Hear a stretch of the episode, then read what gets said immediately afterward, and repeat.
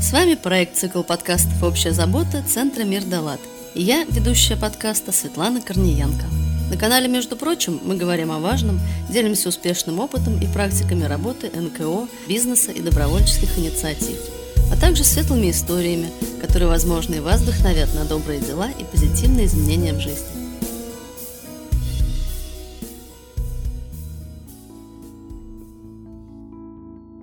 Я думаю, каждый согласится, что возможность общаться и получать и делиться актуальной проверенной информацией между нами – это важная часть жизни каждого человека в обществе. Особенно это актуально и необходимо в сообществах, где информация может стать спасительным якорем на жизненном пути. Например, в сообществах родителей с детьми-инвалидами. Возможности к получению информации, нужной и важной в таких сообществах, ограничены. Такие семьи часто оказываются изолированы от активной социальной жизни. И наша общая забота – дать таким семьям как можно больше возможностей для полноценной и здоровой жизни. Об этом, а также о поддержке родителей специалистами и друг другом, о трудностях, с которыми сталкиваются родители особенных детей, и о том, как их преодолеть, а также о других важных вопросах мы сегодня и поговорим. А в гостях в студии подкастов Центра Мир Далат Сингурова Елена, исполнительный директор и координатор благотворительных программ фонда «Цветная планета». Здравствуйте, Елена. Здравствуйте. Елена, у вашего фонда такое классное название. Так какие картины и какими красками вы украшаете нашу планету и жизнь ваших подопечных?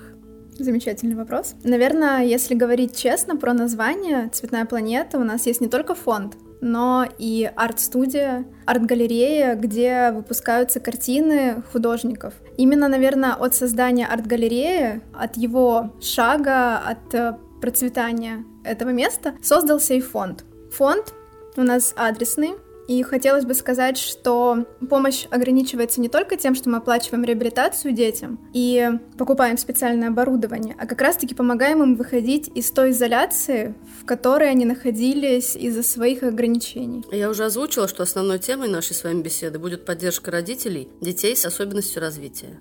Так неужели так актуальна данная проблема? Не хватает специалистов, готовых оказать поддержку, или вопрос поддержки родителей еще шире и затрагивает не только специалистов, помогающих профессий? Смотрите, Конечно, специалистов очень много. Допустим, если брать Санкт-Петербург, у нас только в Питере более 20 реабилитационных центров. Вроде бы кажется, что количество довольно-таки внушительное. Ну да. По данным Федеральной службы статистики, на 1 января 2020 года в Санкт-Петербурге официально зарегистрировано 119 113 детей. Угу. И 20 центров. Вроде бы теперь кажется, что не так уж и много. Да. Еще плюс Санкт-Петербург и Москва — это одни из основных центров, куда съезжаются со всех регионов. А помимо наших деток Санкт-Петербурга приезжают еще много из Челябинска, из Ростовской области, много из Псковской области, потому что не так далеко. И приезжают именно за специалистами. Как раз-таки из-за того, что сарафанное радио существует, можно узнать, где именно специалисты. Не, если коммуникация будет развита, то тогда мамы из более дальних регионов регионов тоже смогут узнать, что здесь есть специалисты, которые могут помочь деткам стать на ноги. Очень часто получается, что когда мама приезжает сюда, допустим, к нам в родник, специалисты говорят, а где же вы были? Вот хотелось бы помочь мамам избежать этого вопроса, а где же вы были раньше? И они уже сейчас, на том этапе, когда малыш только родился, имели возможность прочитать и посмотреть, ага, я могу поехать в Питер, там будет такой центр. В Москве уже есть малыш с похожим диагнозом, и он прошел такую-то реабилитацию. Как раз-таки нам бы хотелось дать информацию вовремя и от мам. Я, допустим, в благотворительности уже больше 10 лет, но все равно я не разбираюсь до конца в специфике взросления таких детей, как это происходит у них дома. Получение информации, что именно говорят врачи, когда у тебя на руках такой ребенок. Потому что, допустим, что они могут говорить нам и что они говорят мамам, это абсолютно разная информация. И когда мамы смогут поделиться друг с другом, что да,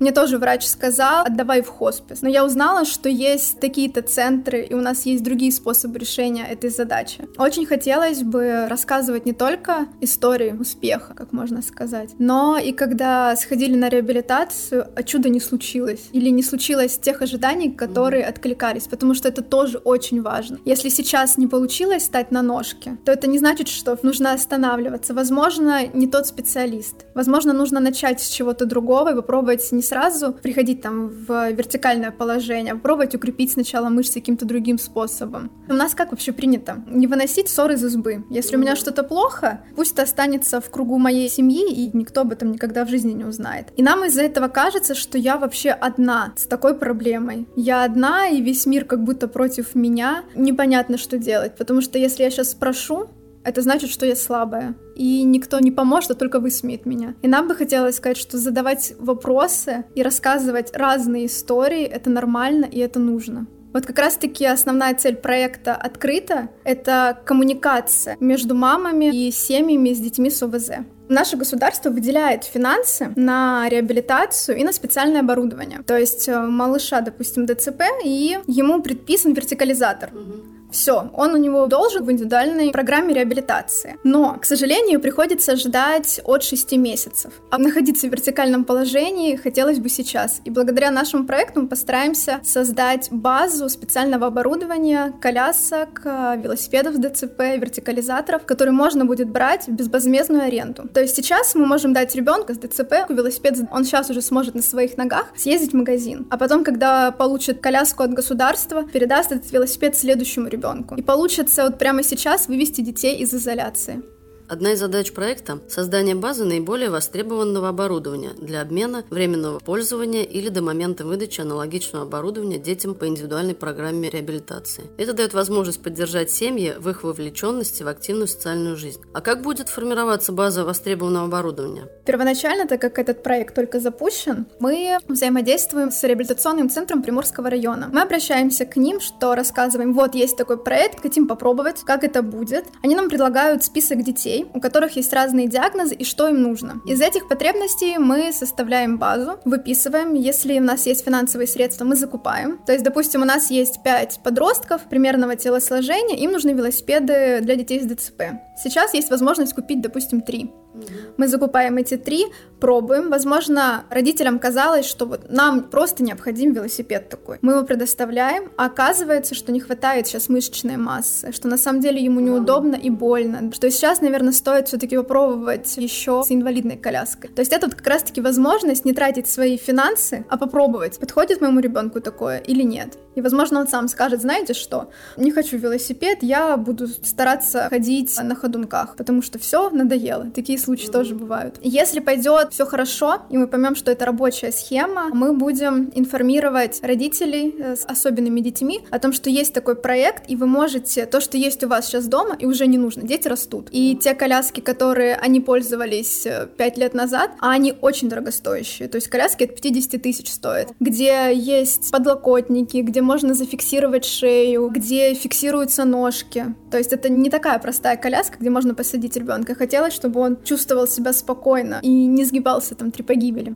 Ну, специально приспособленная. Если есть такие коляски, то их можно будет передавать в проект открыто, и они тоже будут занесены в базу, мы будем следить за их функционалом, то есть проводить техническое обследование, чтобы все было хорошо. Будем сдавать в специальные центры, где смазывают колеса, проверяют, угу. опускаются или поднимается, чтобы эти вещи тоже жили дальше и помогали детям. Поэтому, если есть какая-то необходимость в таком оборудовании, которое хотелось бы приобрести безвозмездную аренду, можно будет написать в фонд. Угу. Потому что, возможно, есть сейчас коляска, которая не задействована. Если вы не находитесь в Приморском центре, но у вас есть какая-то такая потребность в специальном оборудовании, можем попробовать посотрудничать. Вы можете написать нам на сайт, и мы посмотрим, есть ли такая коляска сейчас в наличии, можем ли мы дать ее вам в аренду.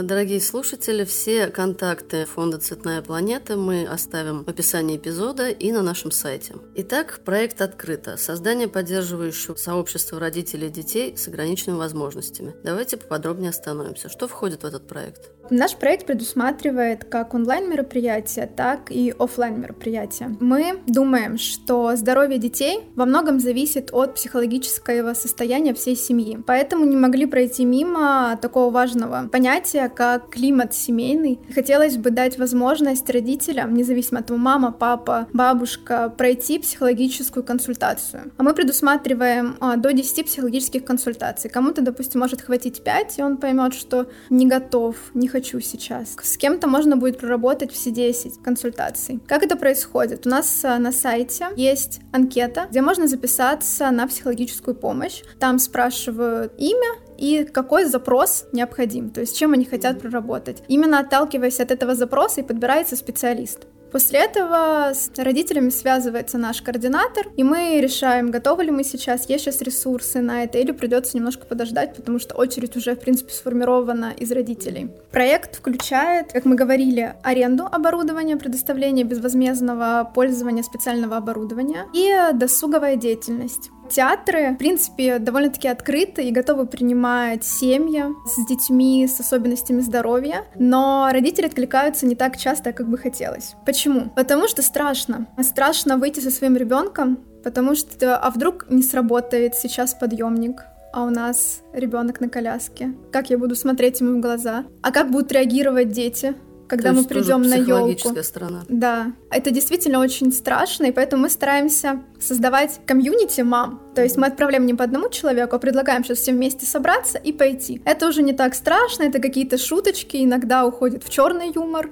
Видно, что это защитная реакция, но это помогает. Мы, допустим, с коллегой приходим в театр пораньше и проверяем все, что только можно. Работают ли подъемники? Узнаем, что вот у нас запланировано 5 колясочников. Где они будут сидеть? Готовы ли эти места? Допустим, на Зенит-арене у них, когда заезжаешь, перед трибунами вниз есть специальные места. То есть они не спускаются вниз, у них есть места прямо перед трибунами. Они подъезжают на инвалидной коляске и смотрят матчи. Это просто потрясающе и очень да, удобно. Да, и что интересно, рядом с местом э, для инвалидных колясок стоит еще обычный стул. То есть сопровождающий тоже может присесть, mm-hmm. а не стоять или оставлять своего ребенка или близкого человека. Что еще важно? Если мы организовываем мероприятия, куда идут семьи с особенными детьми, Важно брать с собой здоровых братьев и сестер. Мы ни в коем случае не говорим, что все, идет только один ребенок, который у нас приболел, остальные все, потому что здоровый покупайте билеты сами. Если мы уже берем семью, то берем семью полностью. Потому что это, правда, очень важно, не хочется ломать именно их взаимоотношения. Еще будут мероприятия, направленные только на родителей, чтобы мамы смогли выйти в кино, смогли сходить на гончарную мастерскую и действительно поняли, что нужно уделять время и себе, не забывать о своем состоянии. Да, ребенок очень часто становится всем нашим миром, но мы тоже очень важная часть этого мира и должны не забывать о себе. Вот хотелось бы вот так вот обнять всех мам и сказать, что вы просто невероятно сильные женщины, и спасибо, что вы есть. Пожалуйста, не забывайте о себе. Еще в проекте предусмотрены прямые эфиры, предположительно в Инстаграме, потому что у нас в Инстаграме наибольшее количество мам прямые эфиры с центрами. Допустим, мы составили примерный план, что бы мы хотели рассказать. Хотели бы рассказать, какие есть выездные реабилитации, mm-hmm. что вообще можно делать дома сейчас с ребенком, пока вы не едете к специалисту, как это можно дальше развивать. Допустим, половое воспитание очень сильно интересует, потому что с подростковым возрастом гормоны ударяют в голову, и вообще непонятно, что делать с этим ребенком. Мы составляем планы, предположительные темы, и выставляем на голосование спрашиваем, а что вам вообще сейчас актуально, что интересно. Если они выбирают, там, допустим, выездные реабилитации сейчас к лету, то мы специалистов приглашаем из центров, которые рассказывают, что будет, с чем можно приходить, сколько это будет стоить, какие есть условия. И они уже тогда смотрят, интересно им это или нет, потому что не каждая мама будет выходить и запрашивать. Они посмотрят на других примерах сразу. Предполагаются в дальнейшем, если пандемия нам позволит, выходы на мастер-классы, посвященные именно самим мамам, чтобы именно мамы угу. что-то поделали для себя.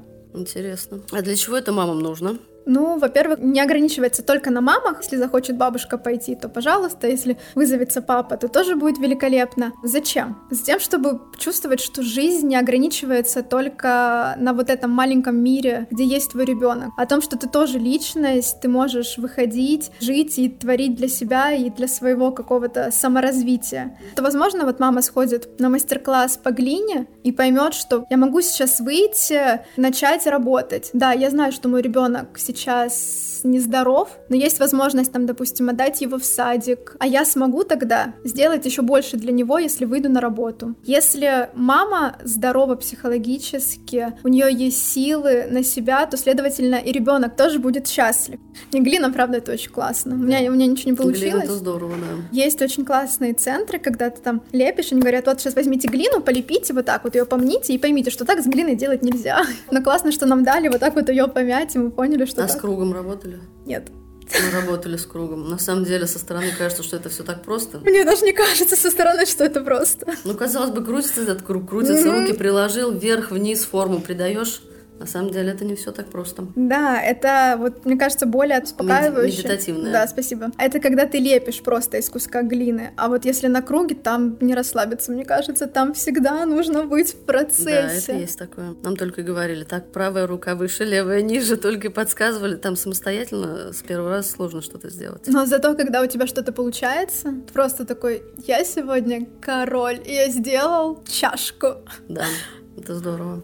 А можно ли масштабировать ваш опыт на регионы? Что нужно учесть коллегам, готовым в своих городах запустить поддерживающее сообщество? Как вы вообще видите возможность распространения практик поддержки по регионам? Это очень важный вопрос, и нам бы хотелось, чтобы проект действительно шел дальше, Какие сложности у нас были? Это, конечно, найти финансирование, потому что психологи должны быть именно специалисты. Угу. Брать студентов, которые готовы откликнуться, не всегда результативно и может, наоборот, навредить, а нам бы не хотелось это. Ну, конечно, да. А оборудование? Это тоже очень финансозатратное. Можно попробовать договариваться с компаниями различными, юридическими, предлагать, что вот вы сейчас купите коляску, мы разместим там ваш логотип, и вот эта коляска поможет там пяти детям. Что еще важно? Важно узнать, актуально ли у вас вообще это в регионе. Благодаря реабилитационным центрам поговорить с ними, потому что они наиболее тесно общаются с благополучателями. Ограничиваться только на центрах Санкт-Петербурга, с которыми у нас есть взаимоотношения, ни в коем случае нельзя. Нужно позвонить в Челябинск, узнать, как у них там дела. Нужно позвонить в Москву и как раз-таки расширять вот эту сеть. Не зацикливаться только на своем регионе. Почему из регионов едут семьи? Именно за специалистами или потому что нет реабилитационных центров? Чаще всего из-за того, что нет реабилитационных центров. Есть, допустим, логопеды, небольшие такие какие-то заведения, где там один-два специалиста. А у нас приезжаешь, и там просто все. И МРТ проведут, и консультацию, и сразу можно будет там записаться или лечь на госпитализацию и пройти. Допустим, у родника вообще есть уникальная программа, когда они выезжают в Краснодарский край и там просто все, и ребенок и дышит э, воздухом, и у него с утра до ночи очень жесткий тайминг. Вот как раз-таки вот такой вот динамики не хватает, потому что с детьми, допустим, с э, ДЦП, очень важно не упустить время. В регионах, мне кажется, сложнее будет поддерживающим сообществом, потому что если нет реабилитационного центра, то это будет психологическая помощь, по сути. У них нет возможности именно из-за отсутствия центров. В Челябинске хорошо. Там есть реабилитационный центр Сакура. От него родители просто в восторге. Просто невероятно классно. У нас даже из Питера уезжали в э, Челябинск. Ого, даже такое бывает. И это хорошо, потому что действительно есть невероятные специалисты. Очень часто едут именно за людьми. Ну, в принципе, как и фонды. Ну, конечно, фонды да. же тоже строятся вокруг какого-то человека, и постепенно к нему близкие да, стягиваются, согласна. стягиваются. Так и с центрами. Так получилось, что и ваш фонд «Цветная планета», и наш центр «Мир Далат» победили в первом конкурсе президентских грантов 2021 года. Это ваша первая победа в федеральном гранте? И сложно ли было готовить заявку? Нет, это наша не первая победа. У нас есть проект, который тоже реализуется благодаря поддержке данного гранта. Проект «Цветная терапия». Он на социализацию детей, которые находятся сейчас именно в больницах или в приютах. Мы там проводим а, занятия по системе терапевтической рекреации.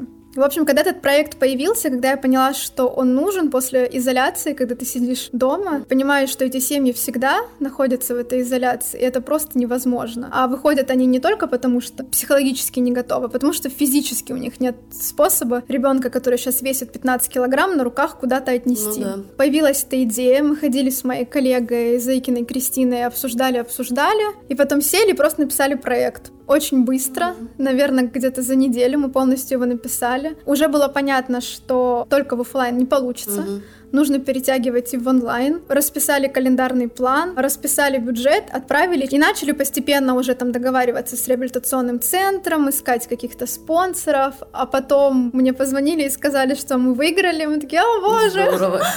Такую заявку проверяют куча экспертов. И если они увидели, что есть какой-то потенциал, и что это действительно нужно, захотелось развивать еще дальше. Нас слушают представители некоммерческих организаций из разных регионов России. Не могу не воспользоваться случаем и не спросить поделиться. Может быть, советами, наблюдениями о том, как же написать заявку, которая станет победителем фонда президентских грантов. Возможно, ваши советы помогут тем, кто готовит свой проект на получение гранта президента Российской Федерации. Важно понимать, для кого вы это делаете. Выделяйте целевую аудиторию. У нас это семьи с детьми с УВЗ и дети. На самом деле, целевая аудитория, она такая более широкая. Мы еще там привлекаем волонтеров, то есть развиваем волонтерское движение тем, что они могут использовать там, допустим, помощь пробон, могут помогать выходить семьям, то есть социализация. Но мы это уже не вписываем, потому что мы понимаем, что есть вот этот пул родителей, которым мы хотим помочь, и дальше мы не двигаемся. Дальше важно прописать мероприятия и задачи. Кто-то вот из ваших знакомых, кто желательно не задействован в НКО, прочитав вот эти задачи, должен сказать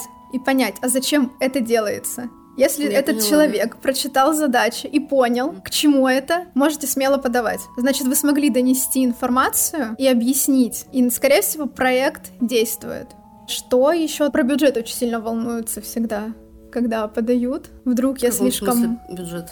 А, когда составляешь президентский грант, расписываешь бюджет. Так допустим, вот мне нужен миллион, и фонд ничего не может предложить совместного. То есть я хочу закупить то, аренду, и ничего не даю взамен. Это говорит о том, что вы, в принципе, не заинтересованы в реализации проекта. Если расписывать бюджет, что вот я на самом деле уже сделал вот это, я нашел вот таких спонсоров, у меня есть поддержка от центров, вот сейчас прислали письмо о том, что это действительно нужно, мне на самом деле не хватает вот этого, вот этого, вот этого. И когда ты бюджет составляешь от вот этого, мне не хватает на самом деле вот чуть-чуть, там, на миллион, но я уже сделал вот это, вот это, вот это, это тоже может помочь. Нельзя подаваться полностью и надеяться, что тебе перекроют все. Если не будет сейчас финансирования, конечно, это грустно, но в принципе все это будет. Мы можем сделать в меньшем объеме, но мы постараемся помочь, потому что это действительно важно и нужно. Елена, скажите, в чем необходима помощь фонду? У нас есть несколько проектов. Цветная терапия это проект направлен на социализацию детей. Там мы работаем напрямую с детьми по системе терапевтической рекреации. То есть это творческие занятия, которые выстроены таким образом, чтобы ребенок мог почувствовать успех прямо сейчас на занятии угу. и уходил от выученной беспомощности. Для этого просто невероятно, как нужны волонтеры. Мы проводим обучение. Ближайшее обучение у нас будет в конце апреля. Там мы подробно рассказываем о том, что такое вообще терапевтическая рекреация, как строятся наши мастер-классы, что будет, если вдруг снова нельзя будет ходить напрямую к детям, а представьте оказаться вообще в закрытом помещении угу. опять на полгода, это страшно. Поэтому проект мы не прекращаем, а нашли способ, как сделать эти мастер-классы удаленно. То есть мы разработали специальные пакетики с мастер-классами, в которых мы же не можем отправить, допустим, банку клея на одного ребенка. Угу. Ну, это не экономично. Ножницы, неизвестно, что с ним. Поэтому продумываем мастер-классы так, чтобы у ребенка была возможность выбора, и он не использовал клей, ножницы, и материалы были тоже эффективно использованы. Ого. Допустим, если мы делаем какую-то открытку, где есть птичка, мы делаем фон двух цветов, что угу. ребенок может выбрать, какой именно цвет он приклеит. Приклеит он с помощью двустороннего скотча. Когда ты скотч отрезаешь, склеиваешь между собой, получается, что с двух сторон у него отклеивающая угу. основа, его можно использовать как клей. Птичка тоже двух цветов. Показываем на инструкции примеры, как распределять птичку. То есть ты можешь ее поставить в угол, можешь в середину. Можешь вообще не использовать эту птичку. Фон можно повернуть вертикально, можно горизонтально. И когда мы пишем инструкцию, мы пишем что-то примерно «Привет, меня зовут Фея Винкс, и сегодня мы с тобой пробуем волшебство, которому обучают в моей школе чародейства волшебства. Для этого у тебя в конверте есть то-то, то-то, то-то. В общем, если вы хотите творить магию с детьми и попробовать как-то изменить их мир, показать, что детство еще есть, приходите, мы вас этому обучим. Всегда нужна финансовая поддержка. У нас все-таки фонд адресный, и мы стараемся оплачивать реабилитации и специальное оборудование конкретному ребенку.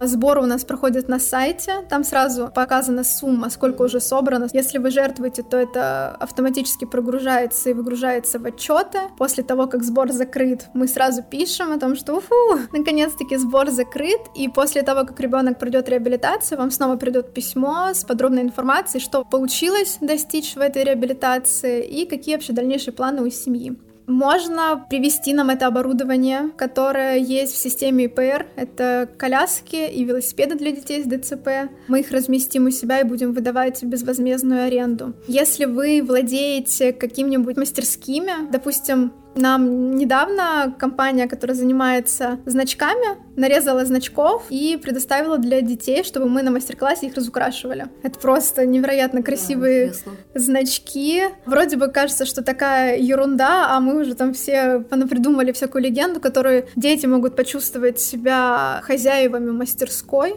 своей собственной, как они будут их разукрашивать, как они могут их использовать, то есть зачем этот значок нужен. То есть мы учим детей прям продумывать дальнейшее использование того, что они делают, чтобы он не просто сделал открытку и такой класс, а понял, зачем я делаю эту открытку или разукрашиваю значки. Вот, то есть нам нужны волонтеры, нам нужно специальное оборудование, нам нужна канцелярия, нам просто, в принципе, можно прийти, попить чай в офис и позадавать вопросы про благотворительность. Я бы хотела сказать спасибо за то, что существует ваш подкаст, и можно услышать что-то новое о коллегах, которых мы не знали, и также заявить о себе. Ну, кстати, наш подкаст для того и существует, чтобы знакомить и делать друзьями различные фонды. Важный ресурс у любого фонда это люди, которые его окружают. Это как коллеги, так и волонтеры, которые приходят. Это может быть э, одна встреча или постоянное волонтерство. Если вы проходите наш обучающий тренинг, мы будем очень рады, если то, что вы получили, какие-то знания, будете в дальнейшем использовать у себя или там в жизни, или в работе в других фондах. Допустим, у нас обучение проходила замечательная девушка из другого фонда, она сейчас ехала вообще в другой город, и она спрашивала, можно ли мне на базе вашей презентации проводить тренинг. Мы сказали да,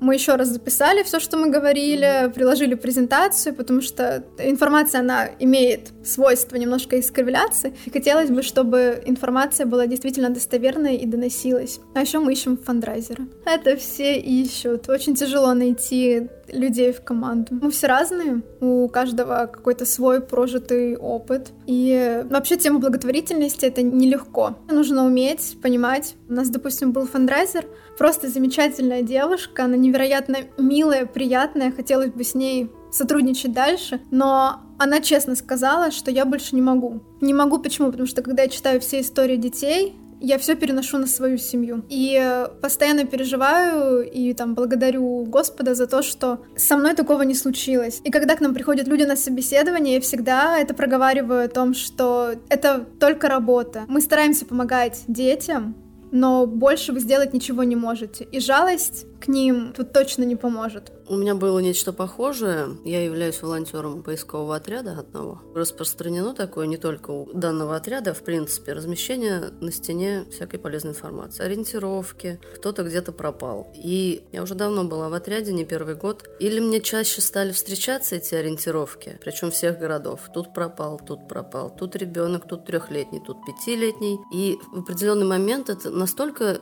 сгустилось небо надо мной, что я подумала, что я все, больше я не выдерживаю. Я скоро перестану на улицу выходить спокойно, потому что тут такое везде творится. Как я из этого вышла, я не знаю, я не помню. Это, наверное, все-таки выгорание. Да, это выгорание. Я читаю все заявки, которые поступают в фонд. Читаю все истории. Первое время было тоже действительно очень страшно. Казалось, что здоровых детей, мне кажется, да. не рождается вообще. Что мы сделали? Мы поняли, что да, действительно, когда ты на сайт выкладываешь самую жалкую фотографию, пишешь, что все, если вы сейчас не поможете, с ребенком случится самое страшное. Да, это работает, но мы решили, что мы не будем это использовать ни в коем виде и стараться показать наоборот, что если будет помощь, то тогда получится то-то, то-то, а не рассказывать другую, более страшную историю. И как раз-таки избавлять людей от того, чтобы они видели вот эти страшные картинки. Да, мы будем собирать долго, с более взвешенными благотворителями, не с теми, которые будут помогать, чтобы просто пусть это мне больше не показывает, я сейчас помогу,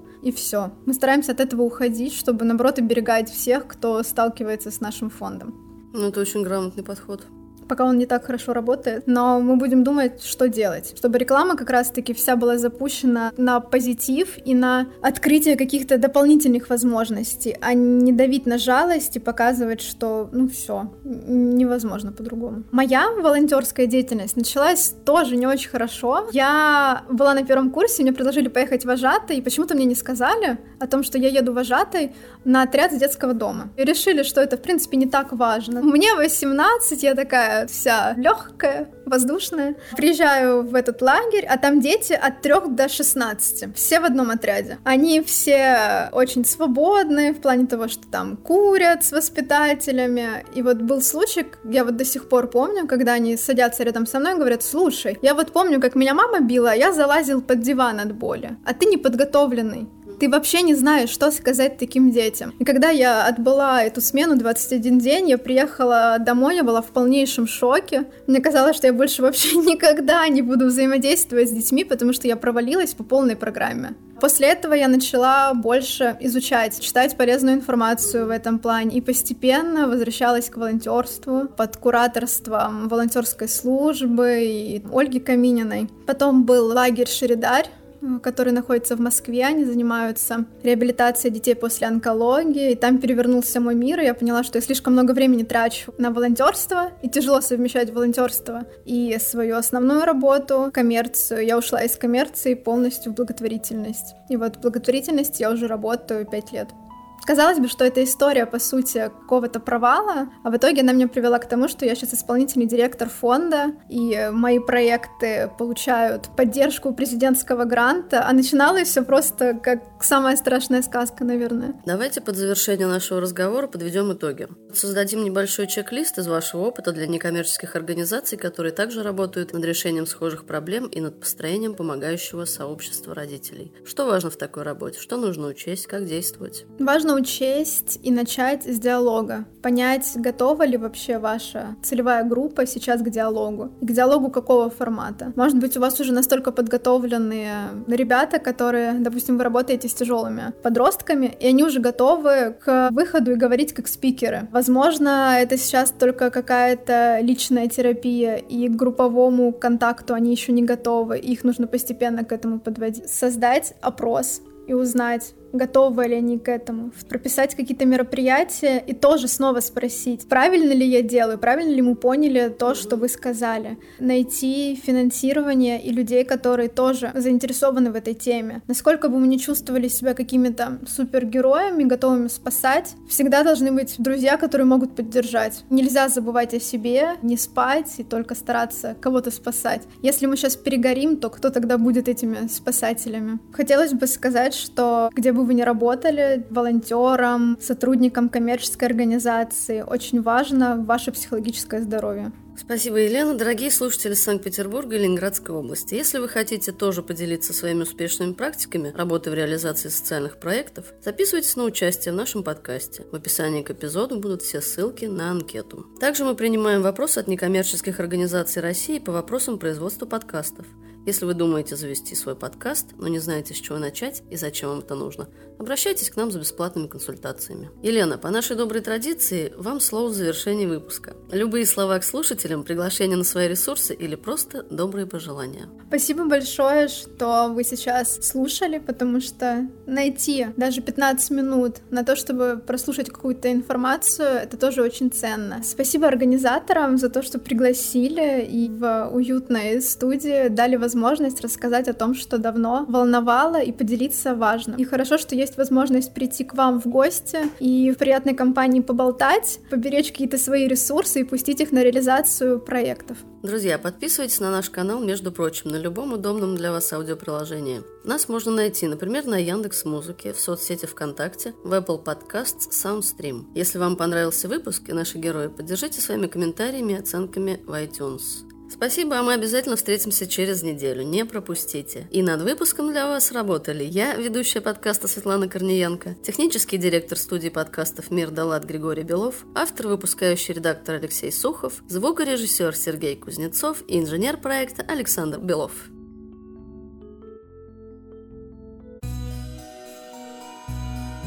Эпизод подготовлен в рамках проекта «Цикл подкастов «Общая забота», реализуемого с использованием средств гранта президента Российской Федерации, предоставленного Фондом президентских грантов.